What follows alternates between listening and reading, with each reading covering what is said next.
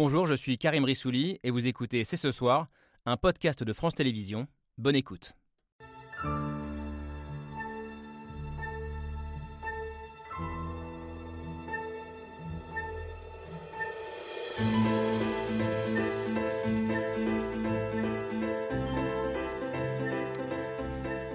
Bonsoir à toutes et à tous, soyez les bienvenus sur le plateau de C'est ce soir. Un 1er mai vengeur, c'est ce qu'avaient anticipé les services de renseignement et c'est en effet l'une des couleurs de ce lundi 1er mai 2023. Vengeur par les tensions et violences observées à Paris et dans plusieurs villes de province, vengeur par le nombre de manifestants décomptés aujourd'hui un peu partout en France, un record pour un 1er mai depuis très longtemps.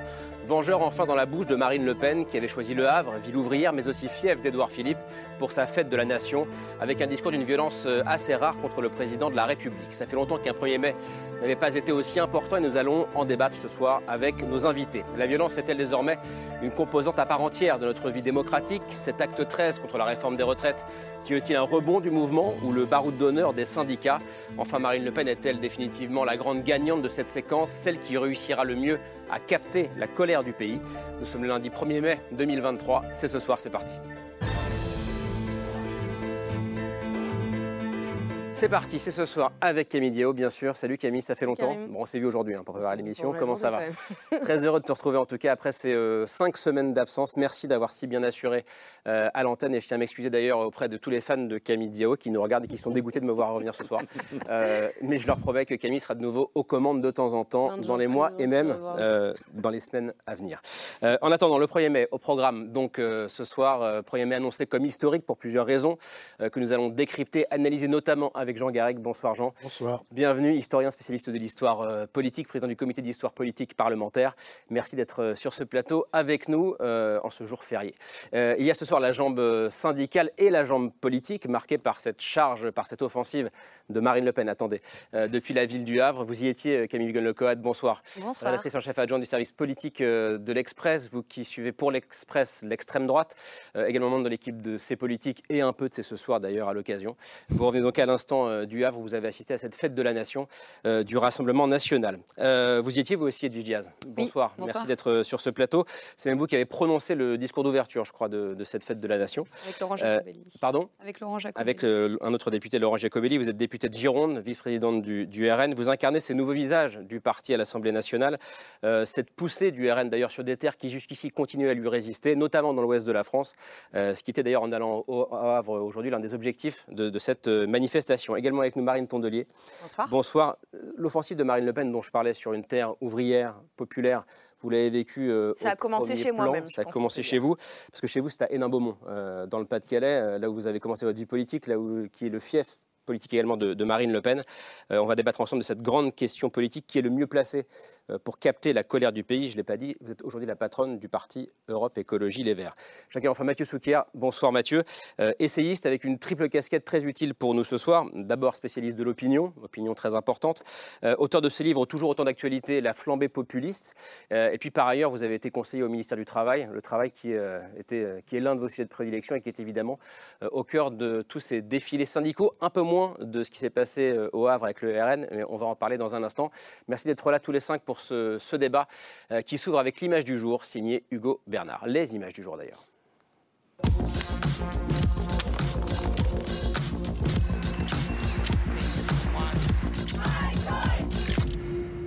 L'image du jour, c'est un 1er mai inédit. On est vraiment tous unis pour euh, continuer à dire qu'on exige le retrait de la réforme. On pense que pour euh, faire entendre nos revendications, il est important d'être groupés.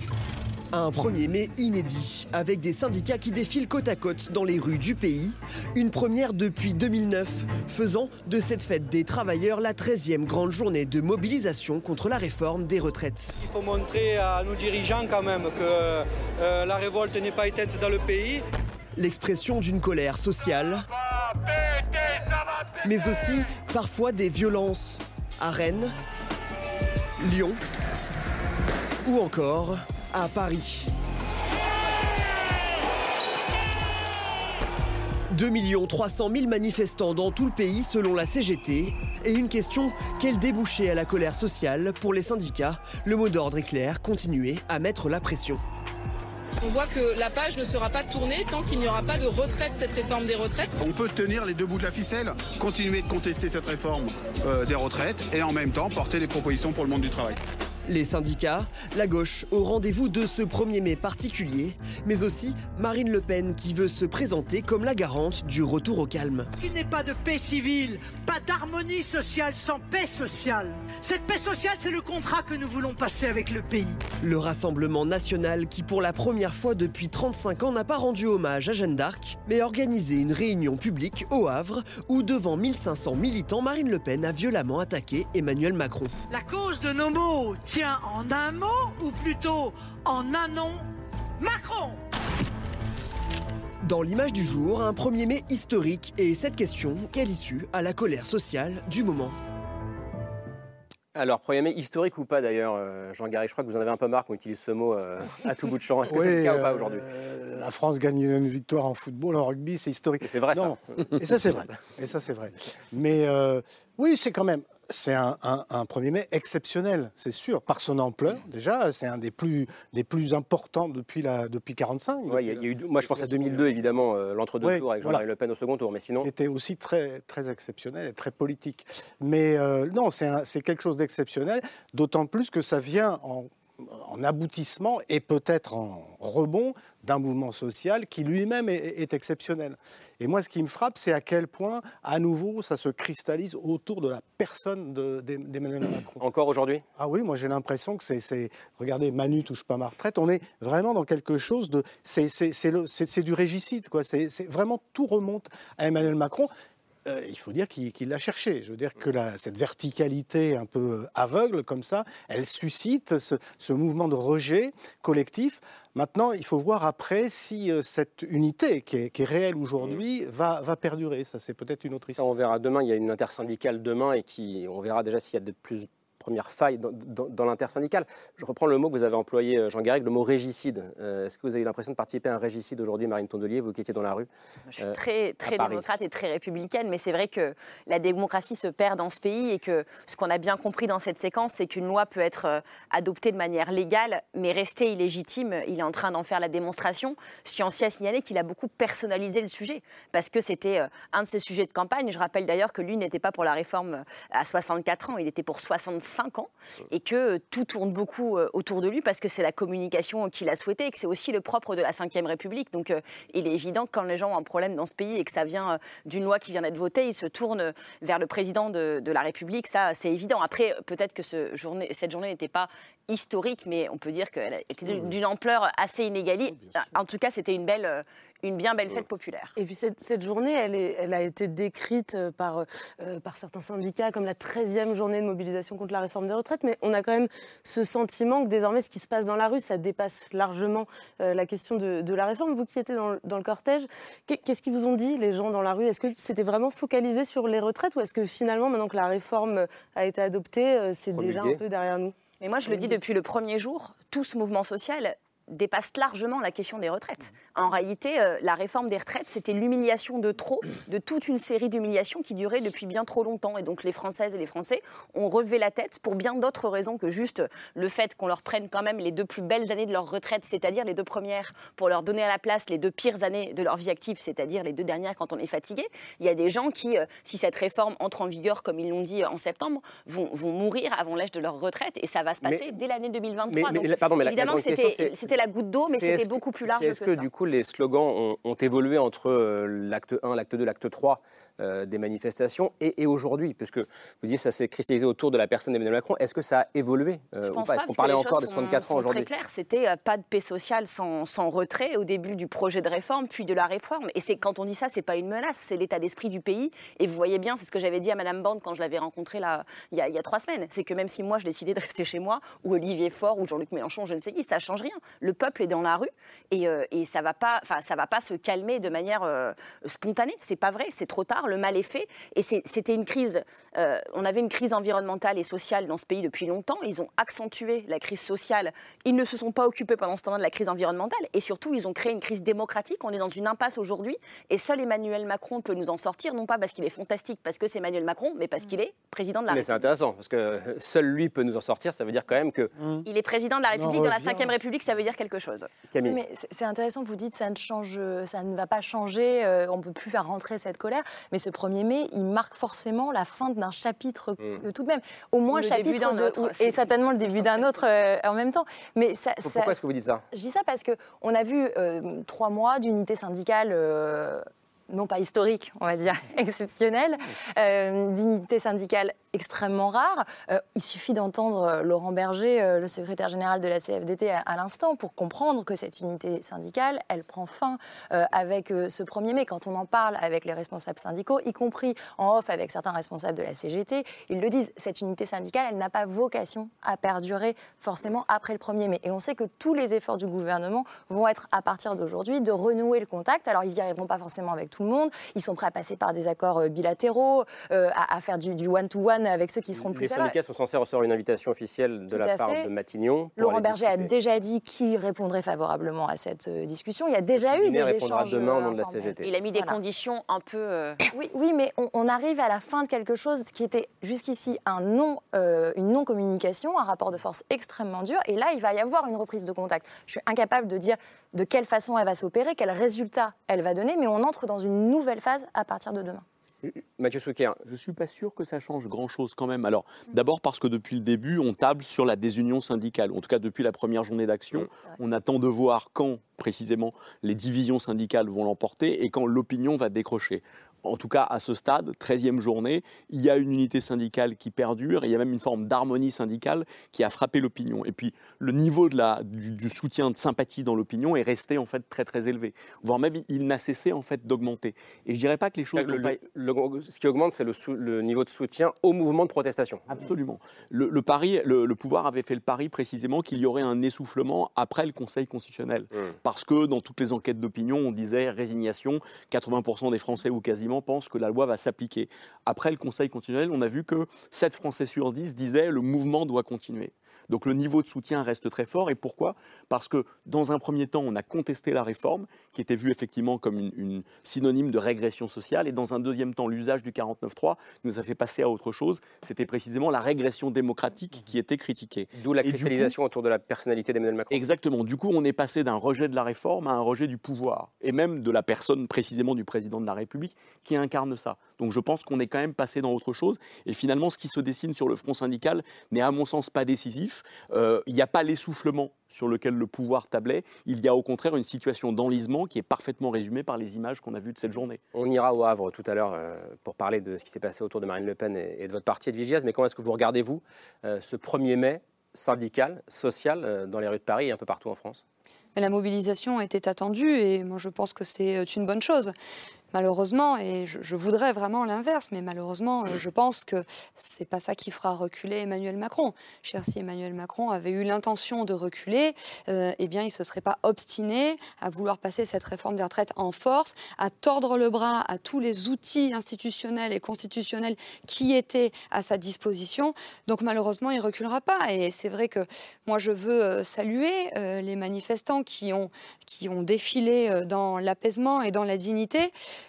Euh, j'ai quand même euh, une, grosse critique à formuler à l'encontre de M. Darmanin, qui est incapable, manifestation après manifestation, d'empêcher des éléments, des individus radicalisés de venir semer euh, la pagaille dans les manifestations, qui s'en prennent aux forces de l'ordre. Et il y a d'autres victimes dans ces cortèges, malheureusement, et on n'en parle jamais.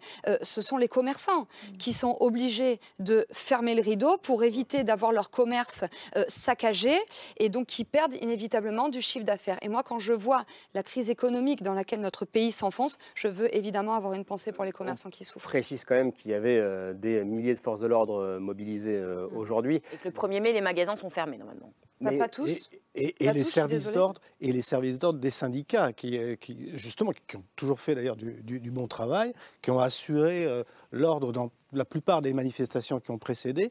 Là, c'est un petit peu différent. Il s'est passé dans ce 1er mai des choses qu'on avait déjà vues euh, lors d'autres 1er mai avec les Black Blocs euh, en, nombre, mmh. venus d'un peu toute l'Europe. On sait bien que c'est quand même assez compliqué à gérer. Enfin, moi, je veux bien qu'on attaque M. Darmanin. Il y a beaucoup de, choses pour lesquelles on peut, le, on peut le critiquer. Mais là, là j'avoue qu'au contraire, alors certains ont considéré que l'usage des drones, par exemple, étaient liberticides, etc. Donc, donc c'est, quand même compliqué. De, Simplement, ce qu'on peut dire, c'est qu'effectivement, pour moi, ces black blocs-là, ce sont les idiots utiles d'abord d'Emmanuel Macron et puis, et puis à terme du, parti que, que vous représentez, madame. Parce qu'évidemment, ça, ça génère des phénomènes sur les, 55 millions qui n'ont pas défilé, ça génère des, phénomènes de, peur sociale qui, qui, entrent certainement, je le suppose, dans le calcul, la stratégie d'Emmanuel Macron. Mmh. Essoufflement, euh, euh, peur sociale. Bon,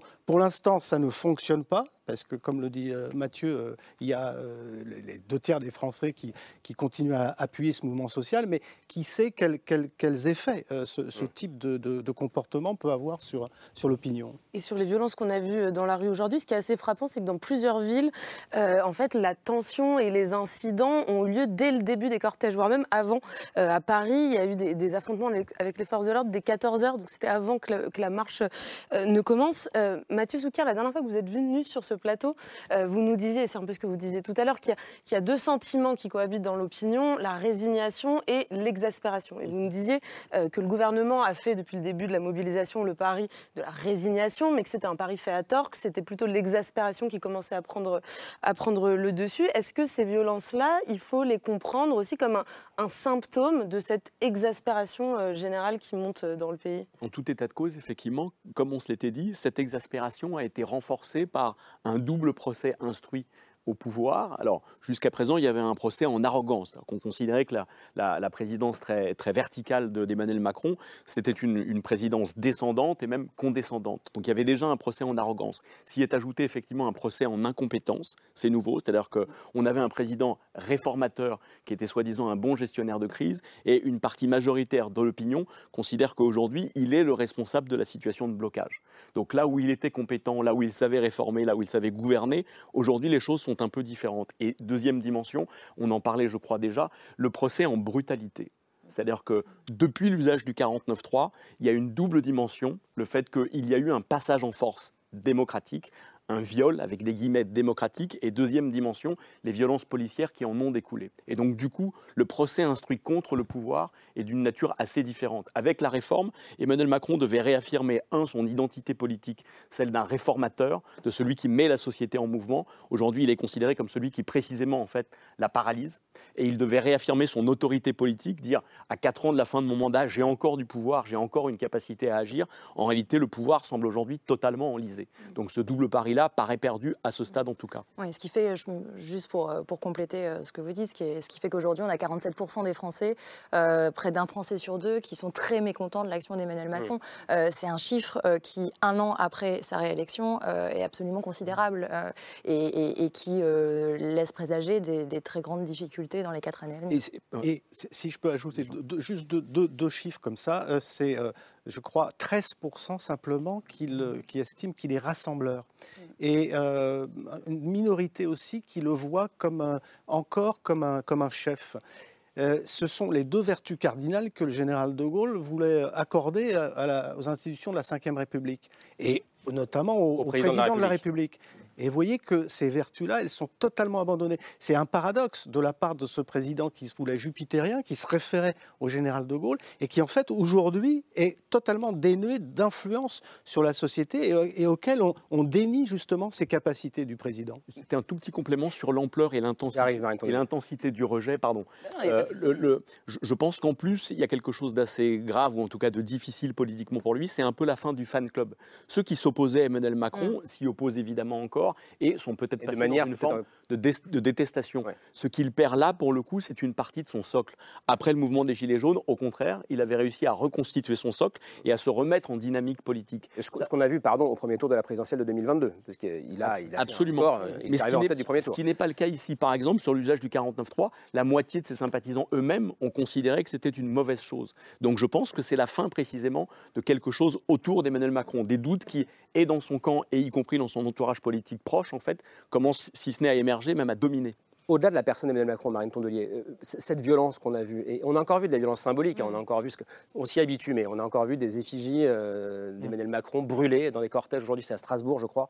Euh, il y a un, pantin, voilà, regardez, brûlé. On, voit les images. On est un an après le début du mandat, quatre ans avant la prochaine présidentielle. Ça va être long. Oui, ça va être long. Est-ce que ça vous inquiète au-delà de ça? Bah, Évidemment. Moi, j'ai, toujours condamné toute forme de violence parce que je viens d'un mouvement, les écologistes, qui est profondément non-violent. C'est dans notre ADN et on est formé euh, à cela, à la désobéissance civile parfois, parce qu'on peut être légal et illégitime, comme je l'ai dit, mais à la non-violence. Ce qui se passe quand même, c'est que ce président de la République, une bonne partie des gens qui manifestent en ce moment, ont voté pour lui au deuxième tour. On voté pour lui parce qu'il était face à Marine Le Pen, qui représentait le plus grand des dangers pour beaucoup de monde.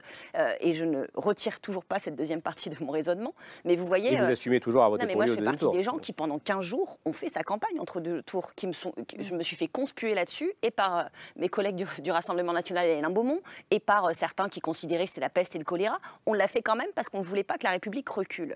Il a été élu par une grande partie de gens qui n'ont pas voté pour la retraite de 64 ans, mais pour sauver la République. Qu'en a-t-il fait? Non seulement il a décidé d'envoyer ça euh, voler en disant euh, j'ai été élu, c'était mon programme, donc les gens savaient, alors que le soir du deuxième tour, il disait ça m'oblige, etc. Et c'était quand même plutôt ça la bonne version. Et deuxièmement, ils ont menti. Moi, je suis stupéfaite à chaque conférence de presse de, lui ou de sa première ministre ou de ministre important de ce gouvernement, de voir que le travail de journalistes politiques et de l'opposition est devenu de fact-checker leurs approximations, leur manipulation, parfois même leurs mensonges, que ce soit sur le maintien de l'ordre, sur les histoires des 1200 euros. C'était quand même fou. Moi, mon grand-père, qui était agriculteur, qui m'avait dit, il pensait vraiment qu'il allait les avoir. C'est ce qu'ils ont dit. Et donc, ils, envoyaient les choses pour dire on va faire de la Enfin, il fallait que ça passe. D'ailleurs, au début, c'était une réforme de justice sociale. Après, ils ont dit non, non, en fait, il faut faire un effort. Bon, bah, c'est déjà pas la même chose, surtout quand on voit qui va faire les efforts. Et donc, de semaine en semaine, on, rendait compte, on se rendait compte qu'ils mentaient. Et c'était plus la question d'être d'accord ou pas avec le fond de la réforme. Il y a des gens qui ont été choqués aussi là-dessus en disant mais ils se présentent en plus comme le cercle de la raison tout le temps, ces gens-là. Et donc, disant mais même le président de la République, même la première ministre, même le ministre en charge de la réforme, on peut plus les croire. On va pas refaire ce débat, Marine. Non, mais ça, ça, ça laissera des traces parce que c'est plus juste une question de cette réforme précise, mais c'est une question de la manière dont on exerce le pouvoir, dont on, peut, en tant que ministre, regarder les yeux dans les yeux les Français et leur mentir, en sachant soi-même pas comment on va faire ce qu'on vient de dire qu'on allait le faire. Je vous couper aussi parce qu'il n'y a pas de représentant de la Macronie euh, sur ce plateau ce soir, il n'y a pas de député, pas de ministre. Euh, en revanche, on a une représentante du Rassemblement national qui est là, euh, en la personne d'Edwige Diaz. on a le sentiment que ce premier c'est en quelque sorte la manifestation physique euh, des vainqueurs de cette euh, bataille des retraites. Alors, les syndicats, on l'a un peu évoqué au début, la violence, on vient de l'évoquer, et donc politiquement, euh, Marine Le Pen, qui, selon toutes les enquêtes d'opinion, est celle qui bénéficie le plus de cette bataille des retraites, entre guillemets. elle était aujourd'hui, je le disais en, début d'émission, au Havre, où elle avait délocalisé son traditionnel défilé du 1er mai, pas de statut de Jeanne d'Arc cette année, mais donc une fête de la nation organisée au Havre. Le Havre, symbole de ces villes ouvrières qu'elle veut conquérir pour essayer de s'installer au pouvoir avec un discours, on va l'entendre, et des mots très violents contre le président de la République. La cause de nos mots tient en un mot, ou plutôt en un nom, Macron. Au fur et à mesure que s'efface l'État, au fur et à mesure que s'érode le lien national, les Français ont le sentiment d'être livrés aux prédateurs, ceux d'en haut et ceux d'en bas, à une oligarchie et à une voyoucratie, à des forces illégitimes qui broient les âmes et qui brisent les corps. Notre projet, mes chers amis, est réellement un projet de redressement national, redressement social, parce qu'il n'est pas de paix civile, pas d'harmonie sociale sans paix sociale. Alors, Edith on a entendu comme je parlais de la violence des mots contre le président, euh, c'était assez clair dans, cet extrait. Euh, est-ce que ce n'est pas par ailleurs le grand paradoxe du jour? Euh, On est le 1er mai, la fête du travail et des travailleurs. elle étrie le président de la République, on l'a entendu, mais, alors Camille Viganoukat me disait avant l'émission, une seule fois le mot retraite a été prononcé dans le discours. Pas une seule fois le mot travailleur. Et pas une seule fois le mot travailleur. Est-ce que ce n'est pas le grand paradoxe du jour? Vous bénéficiez de cette bataille des retraites et en même temps, vous ne parlez pas du travail. Pourtant, on était bien à la fête du travail. Et Marine Le Pen a pris la parole, tout comme euh, Jordan Bardella et Sébastien euh, Chenu, Laurent Jacobelli et moi-même. Et ici, je vous assure que nous avons employé à plusieurs reprises le mot travail. Moi, ce que je voulais dire sur les propos euh, de Marine, vous les qualifiez de violents, moi je les qualifie de justes, parce qu'en fait, ils décrivent parfaitement la brutalité et la violence qu'Emmanuel Macron exerce à l'encontre du peuple français. Et aujourd'hui, qui mieux que nous euh, peut faire face à justement à cette Macronie euh, qui est responsable d'une accumulation de crises, que ce soit la crise économique, sociale, migratoire, sécuritaire, industrielle, médicale, toutes les crises. Eh bien, Emmanuel Macron en est la cause. Ça fait six mois, euh, six ans qu'il est aux responsabilités. Il lui reste a priori encore quatre ans. Et donc nous, nous nous préparons, nous nous préparons pour l'alternance, parce qu'en fait, les Français peuvent avoir confiance en un seul parti, en une seule personne c'est en Marine Le Pen. Parce que, pardon, juste, je veux terminer sur ça, c'est important. Je veux dire, quelle crédibilité a la NUPES aujourd'hui? Elle a appelé à voter pour Emmanuel Macron en 2017, en 2022. Ils ont, ils ont fait de l'obstruction à l'Assemblée nationale pour nous empêcher d'arriver au vote. Ils ont refusé de voter notre motion référendaire. Donc aujourd'hui, oui, ils sont dans les défilés, mais pourquoi faire? En définitive, pas grand-chose parce qu'ils ont trahi les travailleurs et tous ceux qui sont attachés à la valeur travail. Quand je vous écoute ce soir et quand j'entendais Marine Le Pen euh, en, début d'après-midi, j'avais le sentiment quasiment de voir un discours d'entrée en campagne électorale. Euh, Camille, euh, c'est ce que vous avez senti vous aussi aujourd'hui au Havre? Oui, il faut bien avoir en tête que Marine Le Pen et ses proches, ses conseillers, étaient obsédés par l'idée, l'objectif de faire un discours haut de gamme, un discours avec une stature de présidentielle. C'est vraiment les mots qu'on nous a donnés, y compris les mots de Philippe Olivier, qui est son conseiller, qui lui a écrit son discours le matin quand il en parlait avec nous. Et on le sent tout au cours de ce discours de Marine Le Pen. Il dure 35 minutes. Alors là, on passe forcément les extraits euh, où elle est très offensive contre Macron. Il y a eu tout un passage là-dessus, mais sur les 35 minutes, euh, il y a énormément de moments où elle, est, euh, elle manie des, concepts assez hors sol. elle a vraiment cette, volonté de rester, y compris parfois au prix d'un certain flottement, de rester dans quelque chose de, philosophique avec une prise de hauteur. C'est son obsession, c'est son obsession du moment. D'autant plus qu'il y a quelque chose qui a, qui a changé selon moi euh, ce week-end, c'est son rapport à, l'élection euh, présidentielle de 2027. Euh, jusqu'ici, elle a quand même toujours dit, alors il y avait eu des inflexions au fur et à mesure des semaines et, des mois, mais je, serai je, serai candidate si les circonstances me le permettent, je verrai au dernier moment qui est le, le, mieux placé, etc. Là, elle nous a vraiment dit, elle s'est entretenue avec les journalistes ce matin et elle nous a vraiment dit, il faut que vous compreniez une chose, je serai candidate à la présidentielle jusqu'à ce que je décide de ne pas l'être, à moins que je ne décide de ne pas l'être. Mais il y avait vraiment ce... ce, dire... Elle a inversé la charge de la preuve. Ce qui, veut dire, c'est moi qui décide, je décide, sauf jusqu'à preuve du contraire, que ça sera moi et je suis la mieux placée dans cette compétition. C'est un secret de polichinelle, euh, elle, elle, elle, se prépare, elle est quasiment candidate à, la présidentielle de 2027, on est d'accord? Là, on verra, il nous reste encore 4 euh, ans, mais je voulais juste rebondir sur ce que, sur ce que vous avez dit. Euh, si Marine Le Pen fait un discours qui vous apparaît comme un discours de, de présidentiel, c'est tout simplement parce que c'est une femme d'État.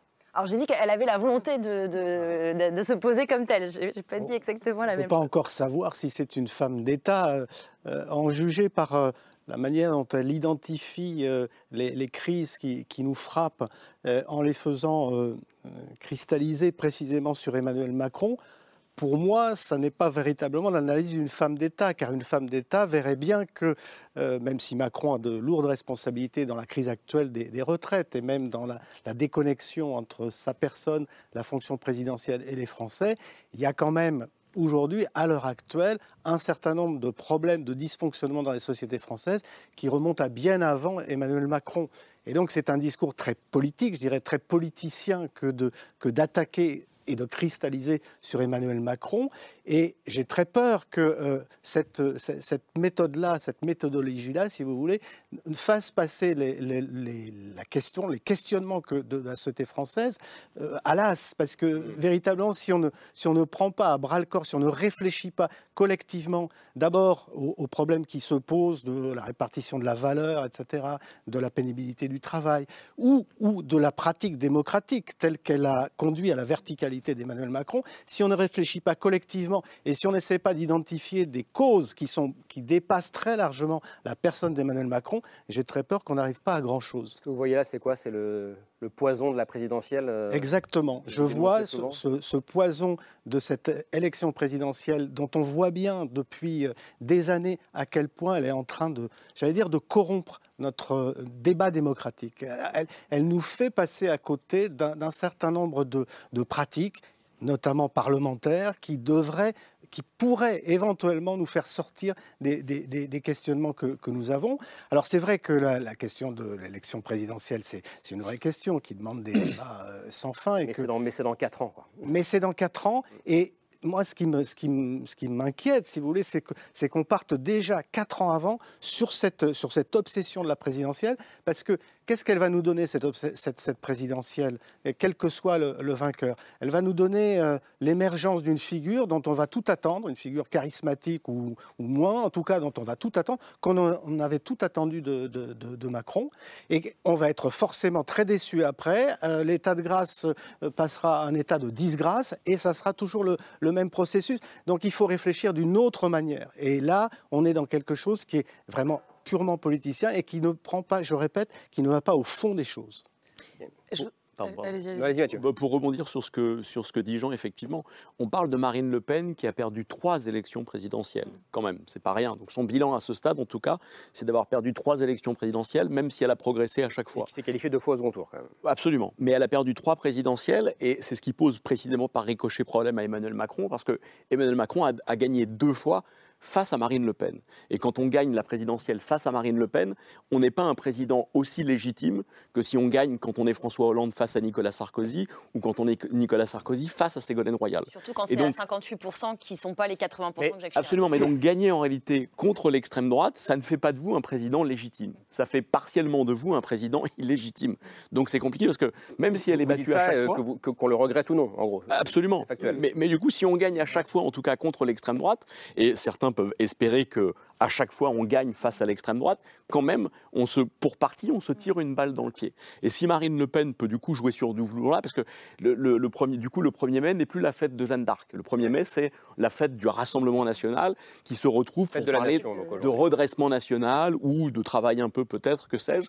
En tout cas, ce qui est sûr, c'est que on peut se désynchroniser très vite. Emmanuel Macron, élu en 2017, incarnait quelque chose d'assez profond dans l'opinion. Ça ne veut pas dire que tout le monde s'est retrouvé dans Emmanuel Macron, mais il incarnait une modernité et plus que ça en fait, une compétence, une connaissance du monde économique, du monde de l'entreprise qui faisait envie à tout le monde. On s'est dit cette fois on va y arriver parce que ce type est plus fort que les autres, il est plus compétent que les autres, il comprend l'économie, il comprend le monde de l'entreprise. Et là ce qu'on constate avec la réforme des retraites, c'est que s'il connaît manifestement le monde économique ou le monde de l'entreprise, il ne connaît pas le monde du travail. Et du coup, Marine Le Pen peut prétendre incarner celle qui connaît le monde du travail. C'est sa force aujourd'hui à Marine Le Pen? Ah, Je le crains, puisque en tout cas, en tout état de cause, dans les, dans les enquêtes d'opinion, c'est bien dans les catégories populaires et dans les catégories ouvrières notamment, notamment qu'elle rencontre aujourd'hui ses, plus forts soutiens. Oui, et elle compte aussi beaucoup, je me permets d'ajouter, sur, euh, sur la, sa capacité, enfin, l'impossibilité pour Emmanuel Macron d'incarner le parti de l'ordre. On sait que quand on, voit des débordements ou, des manifestations qu'on n'arrive plus à encadrer, généralement, un des réflexes, euh, c'est pour les citoyens de se tourner vers le parti au pouvoir comme étant le parti de l'ordre. Et elle, elle mise vraiment sur le fait que ce parti ne pourra plus. Euh, C'était la première réponse des médias ce soir. Vous avez ciblé Gérald Darmanin. Voilà. Et, c'est un vrai calcul stratégique euh, de. Mais... Non, non, mais, non, il, veut incarner l'ordre en tant que ministre. Oui, mais je veux dire, tout ce qu'il essaye d'incarner, M. Darmanin, en l'occurrence, c'est un échec. On se souvient de la soi-disant expulsion qui n'a jamais eu lieu de l'imam Iqwisen Mm. On se souvient du fiasco. Bah, vous l'avez lancé sur Gérald Darmanin. Non, mais c'est pas. Non, mais là, on voit le procès de Mayotte. On parlait toujours pas des travailleurs. On voit les violences dans les rues. Enfin, tout ça, mm. c'est quand même de la responsabilité de Monsieur. Mais sans faire son procès, mon propos était de dire que vous misiez sur votre capacité du coup à récupérer, comme le gouvernement ne serait pas en mesure de le faire, ce parti de l'ordre à votre profit euh, bah, En l'occurrence, c'est vrai que, permettez-moi de dire qu'au regard de la qualité de notre euh, programme présidentiel, oui, nous, nous avons un certain nombre de mesures pour ramener euh, de l'ordre dans le pays. Pourquoi? Parce que nous voulons retrouver une France apaisée. Vous, êtes, vraiment, vous êtes vraiment certaine que le RN au pouvoir empêcherait le Black Bloc, empêcherait ce genre de violence? Oui, oui, parce que je pense qu'il y a beaucoup de choses qui dépendent de la volonté politique et en l'occurrence, les macronistes n'en ont pas beaucoup à part détricoter la France. Mais sauf que si vous pensez vraiment que l'arrivée de Marine Le Pen au pouvoir créerait de l'apaisement, je pense que vous n'avez pas bien compris comment fonctionnait ce pays. Moi, ce que je constate bah, quand même surtout, euh, on dit beaucoup depuis ce soir, pouvoir, et puis on dit beaucoup depuis ce soir que, enfin, on l'a dit beaucoup depuis tout à l'heure que Marine Le Pen joue sur du velours, etc. Moi, je, suis écologiste, donc j'aime bien les, les, comparaisons animalières. on a vraiment affaire euh, à une stratégie du vautour, c'est-à-dire que Emmanuel Macron fait le pari du pourrissement de la, situation sociale, mais Marine Le Pen aussi. Et on a, euh, moi, j'ai vu ça à Hénin Beaumont. On avait un maire corrompu, je vous fais pas le sketch du Pas-de-Calais à l'époque, mais il y avait vraiment cette situation, on voyait le trou noir venir, Marine Le Pen qui tournoyait, qui se cherchait une circonscription, un coup Lens, un coup Béthune, un coup... Et tout d'un coup, on lui dit, c'est à Hénin qu'il faut que tu ailles. Et là, c'est au niveau national, mais on voit bien qu'il y a cette séquence où en fait tout la sert. Tout la sert. Le, désastre social d'Emmanuel Macron, le fait que, euh, que, les oppositions... il faut qu'elle aille à Hénin à l'époque parce qu'il y a un maire de gauche euh, qui était corrompu, qui a 18 chefs d'inculpation, euh, qui finit en prison, euh, condamné pour 18 chefs d'inculpation. Évidemment que cette ville a été choisie à bon escient. Cette ville, on rappelle, hein, une ville ouvrière. Une ville ouvrière, mais minière, même c'est le bassin minier du Pas-de-Calais, qui subit la désindustrialisation, enfin tout. Et puis, pour finir, la corruption, puisque le paternalisme minier avait laissé la place au clientélisme politique et que ça se termine rarement bien. Mais vous voyez, moi, c'est ça que je vois. Je la vois comme un vautour qui voit le, la, la, charogne, en fait, qui dit bah, ils vont s'entretuer, moi j'attends tranquillement et puis je fondrai sur ma poix au bon moment quand, quand en fait l'animal sera déjà mort. Et c'est, moi, c'est ça que je vois à chaque fois quand je l'entends parler. C'est en train de se passer au niveau national. Parce qu'ils n'ont même pas besoin, on voit, ils n'ont même pas besoin de parler du travail, euh, alors que on parle de fête de la nation au Havre aujourd'hui, mais la fête de la nation, elle était dans la rue. Le peuple était réuni pour euh, dire son opposition à la réforme des retraites, à la politique de ce gouvernement, etc. Et la fête de la nation, c'est pas 150 cadres RN qui se notabilisent à vue d'œil, qui font un banquet ensemble au Havre. Alors, la fête de la nation, c'était plutôt 1500. 1500. Euh, voilà. Oui, mais ok, mais ça reste, des cadres, ça reste des cadres, des notables du parti euh, qui n'ont rien de populaire. En tout cas, euh, c'est pas plus populaire que les défilés du 1er mai. Et il y a, y a un truc comme ça qui est assez choquant de voir que ce parti qui se prétend populaire, en fait, se réunit tranquillement entre eux au Havre, n'ose même plus venir à Paris, parce que c'est quand même ça aussi un peu qui se joue. Sans doute que s'il y avait eu un défilé d'extrême droite dans Paris, ça ne se serait pas exactement bien passé. Et, et, en fait, ce parti est resté à l'écart de la réforme des retraites. À l'Assemblée nationale, les députés euh, de, du Rassemblement national ont déposé moins d'amendements que les députés macronistes. C'est-à-dire qu'ils avaient moins de trucs à reprocher à la loi que, leur propre majorité. Le RN qui, qui, semble capter cette colère. Et, Parce que c'est la stratégie du vautour, et que ça a d'ailleurs souvent été leur stratégie, c'est qu'ils misent plus sur la faiblesse des autres que sur leur force. Donc sur votre faiblesse à vous. Ont, exactement, je, je, le conçois, et c'est pour ça que moi je dis souvent à mes, à mes collègues de la NUPES que, en fait, euh, on peut se plaindre et dire que c'est injuste. Évidemment qu'elle est injuste cette réforme, mais moi je ne vais pas passer euh, les trois prochains jours, trois prochaines semaines, euh, trois prochains mois, trois prochaines années à me plaindre que c'est pas juste. On le sait que c'est pas juste.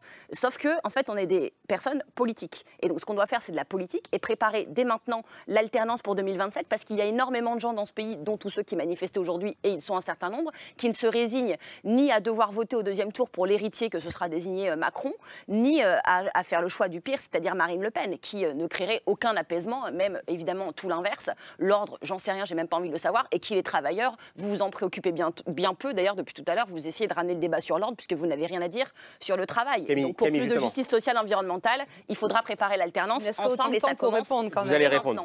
On n'est pas au bout de l'émission, vous inquiétez pas. Bah, vous parlez de banquet. Justement, moi, je voulais revenir sur euh, la forme de ce discours de Marine Le Pen, sur, sur cette mise en scène, cette scénographie qui était un peu particulière. On va revoir quelques, quelques images. Euh, Marine Le Pen, elle s'est exprimée euh, depuis donc, cette estrade bleue qui a été installée au cœur du, du, banquet où 1500 militants étaient invités ainsi que des cadres du RN. Donc on les voyait en fond en train de, de trinquer au rouge, de déguster leur terrine de canard. Il paraît que c'était ça au menu. Et elle a délivré son, son discours, comme on le voit, sans pupitre, en marchant d'un côté à l'autre de l'estrade. Et cette gestuelle, elle nous fait, moi, elle m'a presque rappelé Steve Jobs, le patron d'Apple, quand il délivrait ses keynotes pour présenter les nouveaux produits. C'est pas tout à fait nouveau. Emmanuel, Macron. Il a depuis longtemps adopté ce, ce, genre de code. Mais ce qui est vraiment frappant et inhabituel, pour le coup, c'est ce côté banquet populaire, presque, presque salle des fêtes, fête, fête de village. Camille Vigan-Lecotte, vous, vous étiez sur place. Comment est-ce qu'il faut comprendre cette, cette mise en scène, ce, grand banquet? Est-ce qu'il faut y voir un sens politique et une volonté, encore une fois, de s'adresser aux, classes populaires? Ah bah, Il y a forcément euh, un sens politique. Est-ce que c'est pour les classes populaires ou est-ce que c'est pour l'image de Marine Le Pen? Moi, j'aurais tendance à dire euh, la, deuxième, euh, la deuxième réponse. Marine Le Pen, on l'a évoqué, c'est son trois, elle a déjà trois candidatures à l'élection présidentielle à son passif, ça sera sa quatrième. Elle a quand même un souci euh, de renouvellement de son image, de ne pas lasser. là, pour le coup, elle envoie un message de modernité aussi à ses troupes, de dire je suis capable. Marine Le Pen, c'est pas, c'est une bonne, elle a de la répartie, elle est punchy, mais en oratrice, il y a bien meilleur qu'elle sur scène. Elle, elle reste toujours derrière son pupitre elle ne se sépare jamais de son texte. Enfin, on a le texte quand elle le prononce, et, le prononcer est toujours exactement similaire au, au texte qui lui a été écrit avant. Euh, là, pour une fois, elle tente quelque chose d'autre, de plus dynamique. Euh, il faut savoir qu'elle est quand même confrontée à l'image de Jordan Bardella qui lui renvoie en interne, qu'elle ne vit pas forcément toujours bien. Mais, On a quand même noté mais moi, pardon, j'entends ça, mais je, vois aussi euh, peut-être davantage le, le côté, je m'adresse à une France populaire à laquelle le reste euh, des partis politiques ne s'adresse pas ou plus. Ah bah, bien sûr, ça, elle joue sur le contraste des images euh, énormément. Euh, là, comment elle, elle, passe sa journée à faire des selfies dans un banquet qui rappelle aux plus anciens ou à ceux qui s'intéressent à l'histoire les BBR, les fêtes bleu, blanc, rouge de, de Jean-Marie Le Pen, qui adorait organiser dans les années 80 ces grandes messes, ces grands banquets populaires. Elle joue sur le contraste des images avec de l'autre côté Emmanuel Macron et des ministres qui ont du mal à aller en déplacement sans se faire accueillir par un, concert de casserole. Évidemment, c'est un public euh, de militants, de cadres, de sympathisants, mais pour autant, il n'empêche que la confrontation des images, je trouve qu'elle fonctionne. Edith Diaz, je vous laisse répondre pour le coup. Oui, sur euh, ce que vous avez dit, Madame Tondelier. Écoutez, vous avez critiqué euh, le mépris d'Emmanuel Macron, mais pour le coup, je pense que vous lui ressemblez en tout point. Sur les propos que vous avez tenus à l'encontre des militants du Rassemblement national et de Marine Le Pen, mais sont clairement scandaleux. Vous ne pouvez pas traiter quelqu'un de vautour alors que c'est une personne, une femme politique française. Non, non, vous avez dit, vous réécouterez. Marine Le Pen est une femme politique française qui incarne l'espoir, qui a rassemblé à la présidentielle 13 millions d'électeurs. Alors s'il vous plaît, modérez vos propos. Et quand vous nous dites qu'on ne fait rien, qu'on ne travaille pas. Non mais pardon, c'est sûr que nous, on n'est pas comme vous à la NUPES. Nous, on n'a pas transformé l'Assemblée nationale en ZAD. On n'a pas fait de l'obstruction. Vous aviez moins Pourquoi, que sur leur propre Eh bien parce que ce qui se conçoit bien s'énonce clairement. Et c'est que nous, nous sortons d'une campagne présidentielle et que notre programme présidentiel en matière de retraite, il est connu de tous les Français. Donc d'ailleurs beaucoup changé d'élection en élection. Dans une grotte depuis un an, eh bien je pense que vous aussi, vous connaissez parfaitement le programme du Rassemblement national en matière de retraite. J'ai essayé de suivre parce qu'il a beaucoup le rappeler, un départ à 60 ans avec 40 annuités dès lors qu'on a commencé à travailler entre 17 et 20 ans. Mais si vous, vous voulez persister dans la déconnexion et dans la dans la brutalité qui vous caractérise, eh bien écoutez, restez-y. Moi, je me réjouis de voir les sondages qui sortent régulièrement les uns après les autres et qui placent Marine Le Pen comme la potentielle prochaine présidente de la République. Et en tout cas, nous continuerons à travailler, que ce soit à l'Assemblée nationale, avec les fédérations, sur le terrain, pour arriver à ce résultat. Les banquiers, nous, on va manifester. Mathieu Souquier. Ce que disait Camille, effectivement, sur la scénographie de, de la journée d'aujourd'hui, en comparaison, en contraste avec ce qu'étaient les grands rassemblements du temps de Jean-Marie Le Pen. Effectivement, ça dit précisément qu'on a changé d'époque euh, au Rassemblement national. Et ça dit aussi quand même ce qui fait une des forces de l'extrême droite aujourd'hui, c'est son extrême plasticité. Alors il y a la plasticité formelle, il y a les évolutions formelles, mais il y a la plasticité de, fond que vous évoquiez en réalité. Et c'est ce qui fait évidemment la force de l'extrême droite aujourd'hui. Euh, pendant très longtemps, c'était très simple. L'extrême droite, c'était moins d'État, moins d'impôts, moins d'Arabes, moins d'Europe. Et ça fonctionnait comme ça. Et pendant des décennies, avec Jean-Marie Le Pen, ça suffisait.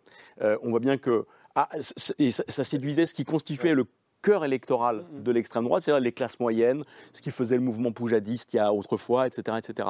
Évidemment, à partir du moment où les catégories populaires se sont détournées de la gauche et se sont raccrochées à l'extrême droite, il a fallu matiner de social le discours de l'extrême droite. Et y compris euh, très récemment, d'ailleurs, Marine Le Pen elle-même, dans sa très grande plasticité, euh, a, fini par euh, rallier la cause européenne, ou en tout cas au moins l'Europe, au moins l'Europe, a fini par lâcher Vladimir Poutine en quelques semaines, etc. Donc la plasticité, quand même, elle est extrême. Elle est extrême. Et la deuxième dimension, évidemment, au-delà de la plasticité, c'est la virginité du Front National. C'est effectivement, dans notre échiquier politique aujourd'hui, le seul qui n'a jamais été confronté à l'épreuve du réel, au, difficile, exercice du pouvoir. Voilà. Donc ça, c'est un...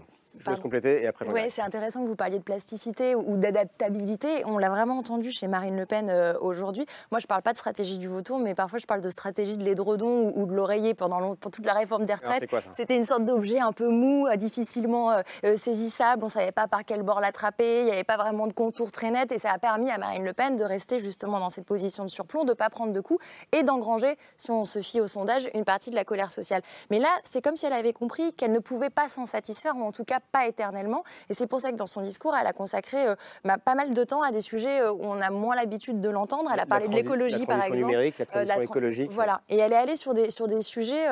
elle est restée assez longtemps sur l'écologie, peut-être 10 minutes, sur un, enfin, quasiment un petit, un petit tiers du discours. Et, et, et on sent cette nécessité de se dire, OK, si on n'investit pas d'autres thèmes, si on ne montre pas qu'on est aussi un parti de proposition, euh, ça ne fonctionnera pas ad vitam aeternam, cette stratégie. Euh, J'appelle ça parfois la boule à facettes, c'est-à-dire qu'ils veulent envoyer à chacun leur rayon de lumière.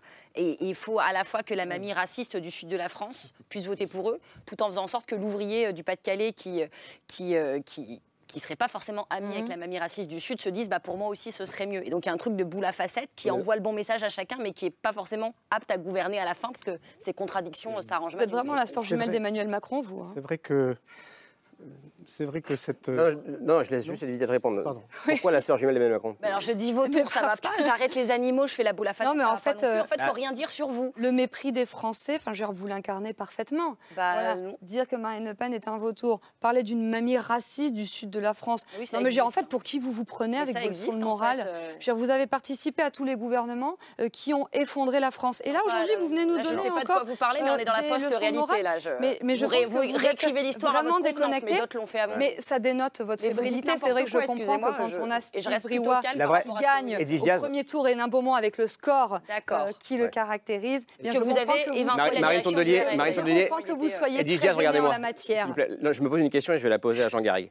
Est-ce que ce à quoi on assiste ce soir, ce n'est pas qu'au fond, la critique de gauche, quelle qu'elle soit, elle finisse inévitablement par renforcer le Rassemblement national à chaque fois? Bah, c'est un petit peu ce que, ce que j'allais vous dire. Mais vous avez le droit de dire ça. Non, non, je pose la question. Je pose la question et je vous la poserai après. Mais on est passé un peu vite sur les responsabilités, euh, y compris de la stratégie de conflictualité qui avait été choisie notamment par la France insoumise, plus que par la, par la NUPES. mais, qui, a, qui a infusé la NUPES un peu. Et Qui a infusé la NUPES et dont on sait bien à quel point elle a nourri aussi euh, ce positionnement de, stabilité, d'ordre que, voulait euh, euh, incarner le, Rassemblement national. Il faudrait aussi réfléchir et, voir depuis quelques années en quoi le Rassemblement national a voté ou pas les lois qui représentaient des avancées sociales ou, fiscales. Ce serait intéressant à, mesurer et peut-être qu'on relativiserait. On s'apercevrait de quoi d'après vous? À mon sens, on s'apercevrait que, la, la conquête qui est réelle de cet électorat populaire et de cet électorat ouvrier qui fait que le Rassemblement national est le premier parti dans le monde ouvrier, repose essentiellement sur un discours, et précisément sur cette plasticité dont parlait, dont, parlait Mathieu, qui est réelle. Moi, ce qui me frappe aussi, c'est le mimétisme finalement de cette scène, de cette scénographie, avec les scénographies de Macron au moment du, grand débat national. Il y a incontestablement une, une, tendance mimétique. Pourquoi? Parce qu'on est lancé déjà sur l'élection présidentielle. Et c'est la raison aussi euh, pour laquelle il y a cet affrontement avec, euh, avec Marine Tondelier, parce qu'évidemment, il y a une compétition pour incarner l'opposition, le, le cœur de l'opposition à, à, Emmanuel Macron. Je pense qu'on est vraiment là lancé dans, dans, dans cette élection présidentielle avec les difficultés que vont rencontrer euh, euh, la, NUPES, Marine Tondelier et les autres, parce que là, on a un front qui est beaucoup plus euh, disparate, beaucoup moins cohérent. Côté NUPES. L'avantage du Rassemblement national, il y a donc plasticité, il y a, il y a virginité et, il y a... Et il y a un chef. Et il y a un chef. chef. Oui, il y a une chef, mais il y a aussi un, programme. Euh, et, Madame Diaz, vous le rappeliez tout à l'heure, euh, il faut s'intéresser au programme. Et il y a des éléments qui sont beaucoup moins mis en avant que d'autres. Par exemple, la baisse des charges patronales euh, qui est promise et qui est soutenue par, par votre parti. On en parle assez peu. et c'est des éléments de débat qui gagneraient à être mis sur la table pour mieux comprendre une partie du logiciel mmh. du, Rassemblement national. Mmh.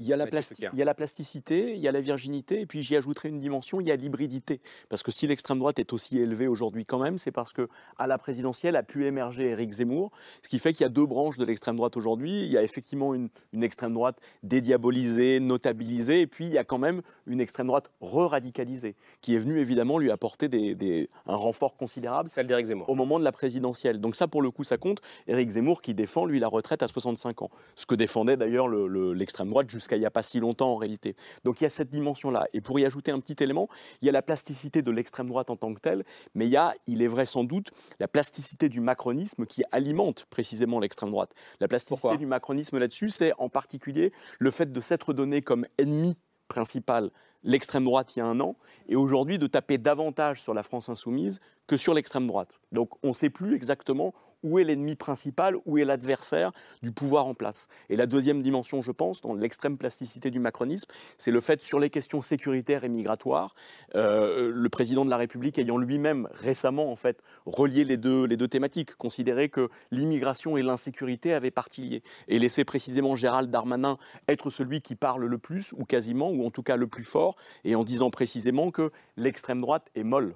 Euh, et du coup, en incarnant une forme de, raidissement du pouvoir sur ces questions qui me semble précisément en fait faire le, jeu de, votre parti. Je vois sourire Edwige Diaz. Euh. Oui, parce que je, souris parce qu'en fait, c'est assez grotesque que vous nous qualifiez d'extrême droite. Bon, vous avez le droit On ne fait pas le débat sémantique, s'il vous plaît. On l'a à chaque fois.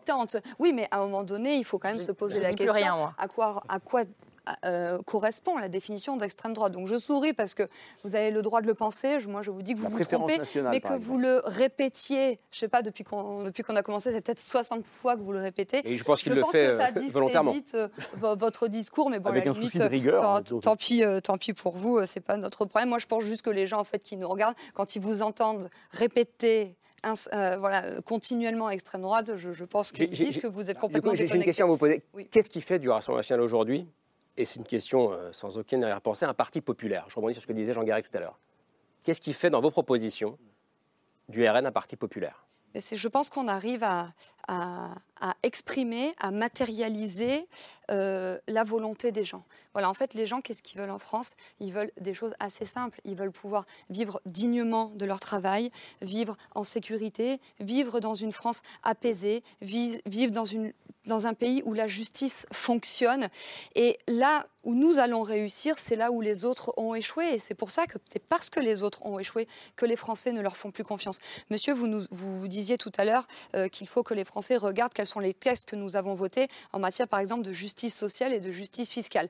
Bon, disons qu'avec Emmanuel Macron, il n'y a pas eu beaucoup de textes euh, en matière qui vont faire progresser la justice euh, sociale. Et en matière de justice fiscale, écoutez, moi je vois qu'il satisfait pleinement euh, les plus riches de ce pays et les grands groupes. Donc moi, je vous invite plutôt à regarder les propositions de loi euh, que nous avons déposées et les amendements que nous déposons. Et c'est ça aussi qui fait que c'est ça qui fait que, les gens. Moi, je, ne vous cope pas, Madame ah, mais euh, en fait, c'est ce qui se passe. Vous voyez, nous, tous les week-ends, on est sur les marchés.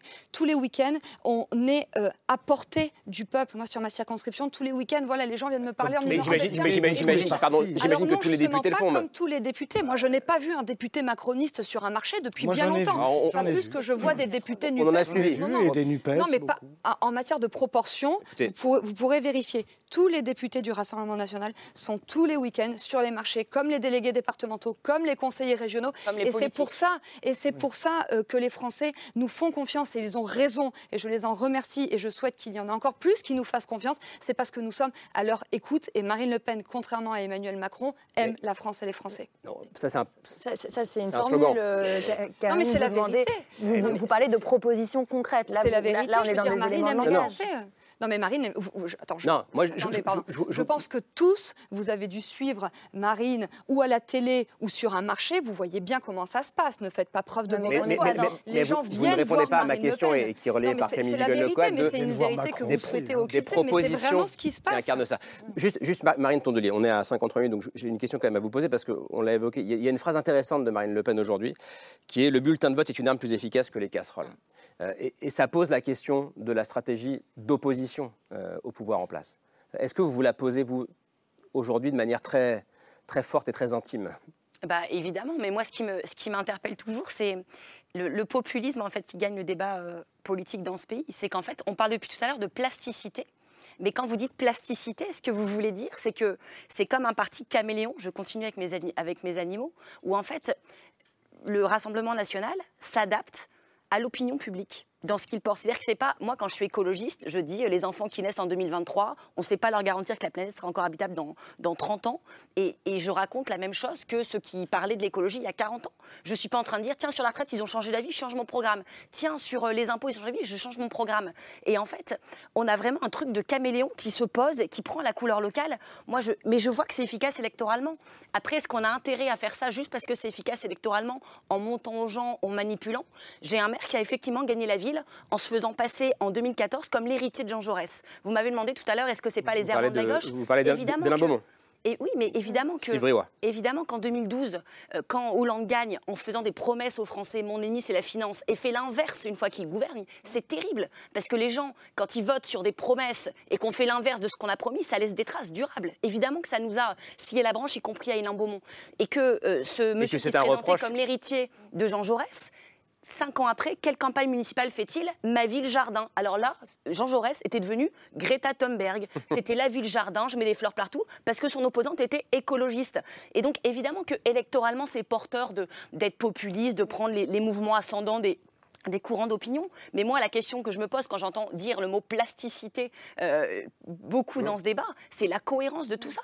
Et une fois qu'ils sont au gouvernement, ils font quoi? Vous dites on fait des propositions. On ne le sait pas. Parce que vous votez. Moi, j'ai vu au Parlement européen, quand on a voté sur le secret des affaires, sur tout ça, le Rassemblement national n'a jamais été du côté de la classe ouvrière dans ses votes au Parlement européen. Et c'est un moment, c'est les faits, c'est ce qu'ils votent. Mais Marine Tondelier, vous parlez des erreurs et des errements du passé de votre famille politique. Ah ben j'ai parlé de François Hollande, qui n'est pas ma famille politique. Hein. Aujourd'hui, les écologistes, on a plutôt été Aujourd'hui, les écolos sont alliés, euh, font partie euh, de la NUPES. Dans le cadre d'une coalition. Sont, mais, sont dans une coalition avec, euh, avec, avec les Insoumis.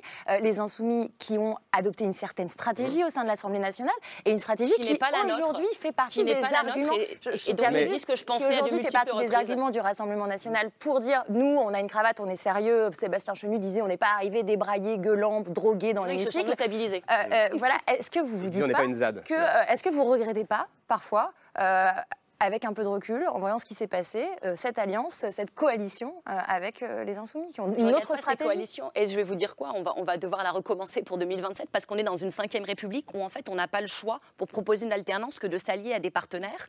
Mais évidemment que c'est pour ça que c'est une coalition et pas une fusion dans un parti unique. Vous avez eu l'occasion de dire que ce tout comme les écologistes d'Europe entière, on porte une singularité écologiste. Et pour le coup, il y a un reproche qu'on peut pas faire aux écologistes, c'est celui de la cohérence et de la constance de ces idées, de ces propositions et de ces solutions. Réagir tout à l'heure. Hmm. Oui, euh, juste pour là, pour, pour dire que c'est aussi un piège, cette coalition, parce qu'effectivement, elle vous oblige peut-être à. Ce serait plus facile d'être à 40% tout à vendre, seul, à vendre votre âme, mais peut-être que dans l'avenir, peut-être faudra-t-il choisir d'autres alliés, parce que les paysages vont se recomposer dans les années qui viennent. Mais je voulais juste revenir à, euh, au, cas du Rassemblement national, parce que je suis historien, et irrésistiblement, ça me, ça me fait penser à un personnage qui s'appelle Général Boulanger, qui est euh, en deux ou trois ans, dans les années 1880 en surfant sur une crise profonde de, la démocratie à l'époque déjà, une crise économique et sociale. Et eh bien, en quelques années, est devenu une sorte euh, d'idole pour, pour, pour, les Français, a failli prendre le pouvoir, et précisément parce qu'il avait cette, à la fois cette plasticité, cette hybridité, cette virginité, et qu'il se il, il était le, le général revanche, celui qui allait qui aimait la France, très important aussi, c'est-à-dire qu'on retrouve dans le discours actuel du, du Rassemblement national toutes les composantes de ce qu'était le boulangisme à l'époque. Et le boulangisme, c'est l'origine du populisme en France. C'est-à-dire qu'on a une, véritable tradition politique là qui se, qui se cristallise autour de, de Marine Le Pen. Mais l'aventure du général Boulanger, elle s'est assez mal terminée pour ceux qui ne l'ont pas prise par cœur, à l'école, elle s'est terminée comment? Ben, Il a fini. Alors, il y a eu un échec électoral, parce qu'à l'époque, on était en régime parlementaire. Et puis ensuite, il s'est suicidé sur la tombe de sa maîtresse, ce que je ne souhaite pas, évidemment, à Marine Le Pen. Mathieu Souquier. S'agissant de l'extrême droite, il y a deux constantes. Il y en a une quand même programmatique qui est la préférence nationale et qui vous relie par exemple à ce que fut la tradition de l'extrême droite sous Jean-Marie Le Pen et évidemment. Qui, est la raison pour laquelle vous le qualifiez d'extrême droite Oui, c'est ça. Enfin, c'est ce qui fait que. Et, encore une fois, le sujet n'est pas de savoir si moi je vous qualifie d'extrême droite. De toute façon, quand on demande aux Français où vous vous situez, où ils vous situent sur l'échiquier politique, ils vous situent à l'extrême droite. Il n'y a pas de sujet là-dessus. Peut-être parce qu'ils vous écoutent beaucoup. Non, non, vraiment pas. La, la, deuxième constante, la deuxième constante, world. Euh, c'est ce qui fait le terreau de l'extrême droite, et c'est la colère. Quelle que soit en réalité la situation économique et sociale, on a déjà eu l'occasion de dire ici qu'il ne suffisait pas de faire reculer le chômage pour faire reculer l'extrême droite. Parce que faire reculer le chômage, on le sait depuis Jospin et on a eu confirmation avec Macron, faire reculer le chômage, ça ne suffit pas à faire reculer la colère. Or, ce qui a été parfaitement documenté par euh, les, professionnels de la science politique depuis notamment le scrutin de 2017, c'est que le vote en faveur de Marine Le Pen est directement corrélé au niveau de et au niveau de défiance qu'on observe dans l'opinion. Tant que cette défiance et que ce mal-être ne reculeront pas, y compris pour des dimensions subjectives, l'extrême droite ne reculera pas. Et alors, puisque vous parlez de, défiance, moi, il y a quand même autre chose qui m'a qui m'a frappé dans le discours de Marine Le, Pen et, sur lequel je voulais vous entendre, Edwidge Diaz, c'est que dans, dans, la rhétorique qu'elle a utilisée, dans certains choix de mots, euh, de tournure, il m'a semblé qu'elle flirtait un peu avec des formes de discours complotistes. Je, je vais la citer. Elle fustige, on l'a entendu tout à l'heure, la voyoucratie euh, du pouvoir. Un peu plus tard, elle affirme que Macron ne veut ne veut pas mettre de mots sur ce qu'il prépare, donc je vais le faire pour lui. Donc il y a cette idée d'un agenda politique euh, caché qui serait euh, délibérément, euh, enfin voilà, qu'on cacherait, qu'on montrait délibérément aux Français. Un peu plus tard, elle évoque le déclassement généralisé et, je le crois, programmé de la France. Donc on retrouve cette idée d'élite qui sciemment travaillerait au déclassement de la France sans, vraiment le, dire aux Français.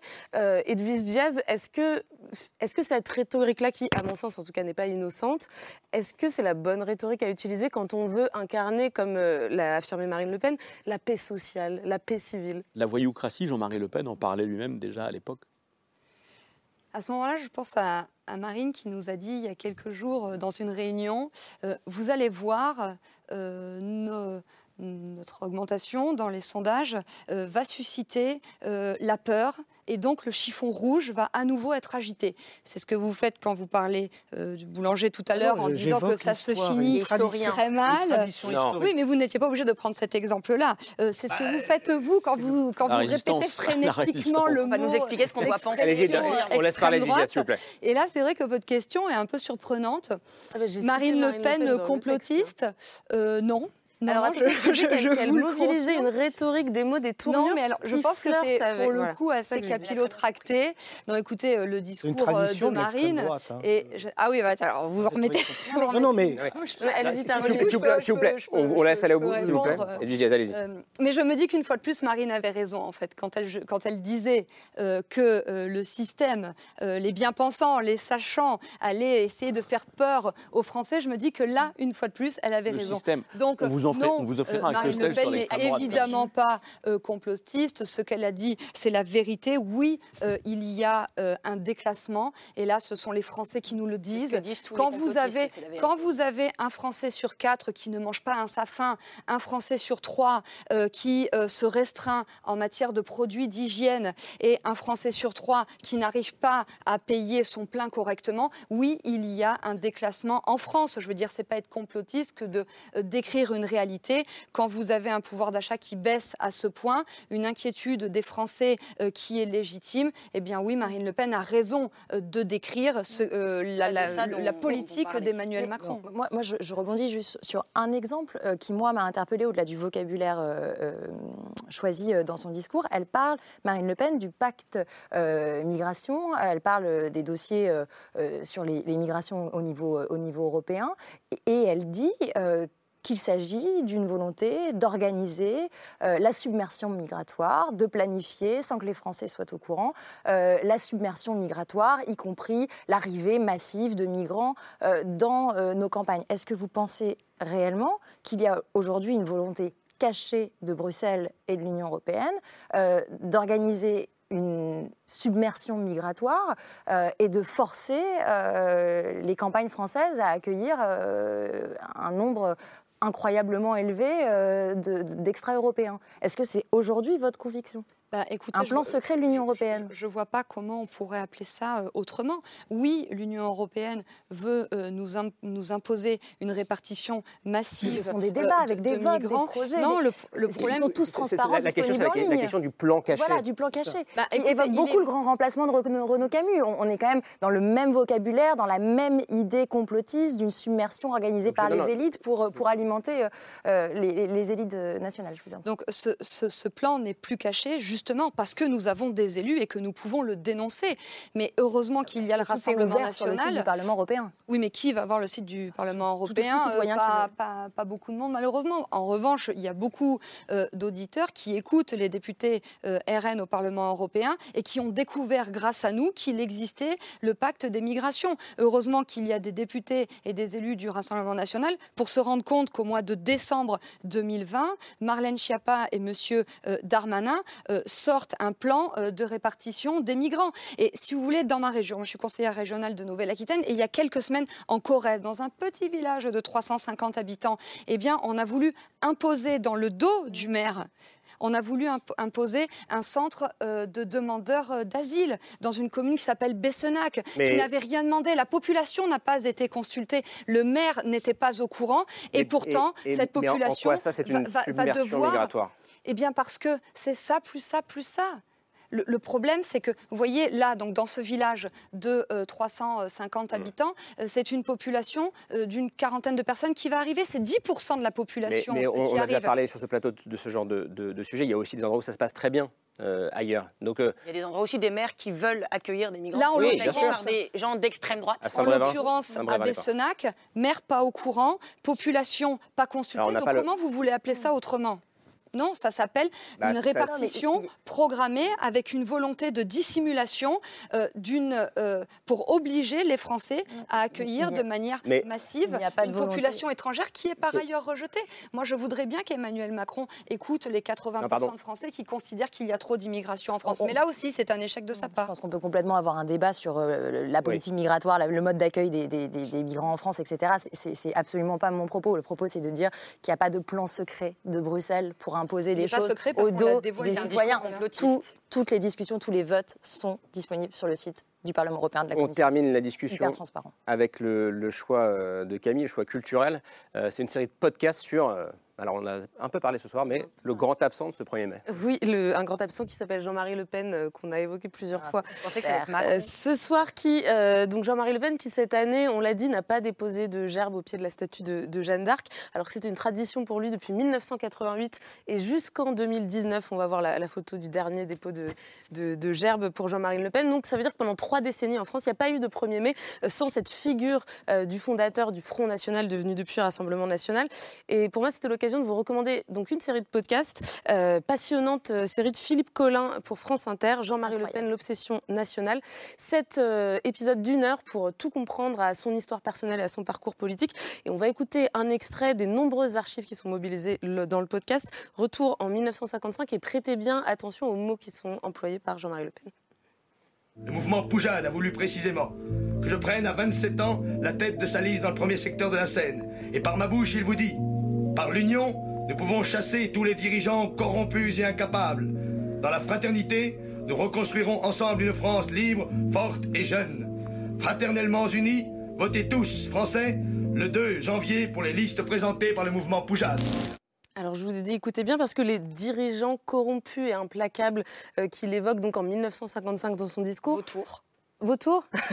en tout cas, voilà, j'avais la sensation que presque Marine Le Pen aurait pu utiliser ces mots euh, ce matin. Et c'est intéressant de réécouter euh, dans, ce podcast ces discours à travers euh, les, époques, parce qu'il y a eu un certain nombre de grandes inflexions idéologiques qui sont très bien analysées par les, par les historiens, par les politistes qui sont interrogés. Mais on retrouve aussi des constantes. Et notamment ce matin, quand Marine Le Pen évoque le redressement national, cette expression-là, et je l'ai découvert moi dans le podcast, c'est une expression qui était très utilisée par Jean-Marie Le Pen et qu'il a notamment utilisé dans son discours du 21 avril 2002 au soir de son accession au second tour de l'élection présidentielle. Donc voilà, ça s'appelle Jean-Marie Le Pen, l'obsession nationale et ça s'écoute sur le site de France Inter. Jean-Marie Le Pen qui déjà refusait de, le qualificatif d'extrême droite et parlait de droite nationale. Un mot de l'historien. mot de l'historien, c'est le redressement national, c'était aussi le vocabulaire du général Boulanger. Ah bah et revenez au général Boulanger, vous comprendrez tout sur le Rassemblement national d'aujourd'hui. Qui lui-même était d'extrême droite. Est-ce que c'est une filiation? Parce que je crois qu'il y, a beaucoup de jeunes élus euh, du RN qui parlent dans ce. Oui, dans le dernier épisode, il est consacré à la nouvelle génération. Est-ce que, est que, vous reconnaissez une filiation euh, avec Jean-Marie avec Jean Le Pen? Pour moi, c'est un peu particulier parce que je suis arrivée au Rassemblement national en 2012. Ça faisait un, an, après l'accession au pouvoir de Marine Le Pen. l'accession au pouvoir de Marine Le Pen. Avant, j'avais voté Nicolas Sarkozy. Euh, donc, et donc, ce n'est pas votre histoire Oui, je, je, crois que, je ne vais pas vous dire de bêtises, mais je crois que 80% de nos adhérents d'aujourd'hui sont arrivés après euh, l'accession à la présidence du parti euh, de. Mais au PS, on se revendique de Blum, de Jaurès, de Mitterrand. Voire même on n'a pas honte de, de ses antécédents dans les autres partis, normalement. Non, mais vous m'avez posé la question, est-ce que voilà, moi je suis arrivée au, RN euh, pour Marine et uniquement euh, pour Marine en lisant son programme euh, présidentiel qui m'a satisfaite et convaincue merci. et persuadée. On l'a compris, bien sûr. merci d'être venu débattre ce soir. C'était intense, c'était très. C'était vivifiant. Politique, vivifiant, et ça nous donne une petite idée des quatre années. quatre années, c'est pas bien. C'est quatre années. mais j'étais en arrêt, c'est pour ça. qui, qui, qui, qui, sont devant nous. Merci de d'être venu débattre avec nous. Merci Marine Tondelier. Euh, Camille Vigon-Lecoat, merci beaucoup. Euh, à retrouver dans l'Express. Euh, la dernière une n'est pas consacrée à Marine Le Pen, mais à Jean-Luc Mélenchon. Regardez. Tout à fait. La chute de Mélenchon. la prochaine, on sait déjà ou pas? Ah Non, c'est un secret d'État. Un secret d'État, merci. Merci Mathieu Souquier, La flamme populiste avec Damien Fleureau, toujours à retrouver en librairie. Et puis Jean Garrick, le dernier livre, c'est Élysée contre Matignon, le couple infernal, bien sûr, publié chez Talendier. Merci Camille Diao, décidément. à demain, ce sera autour de 22h45. Ciao.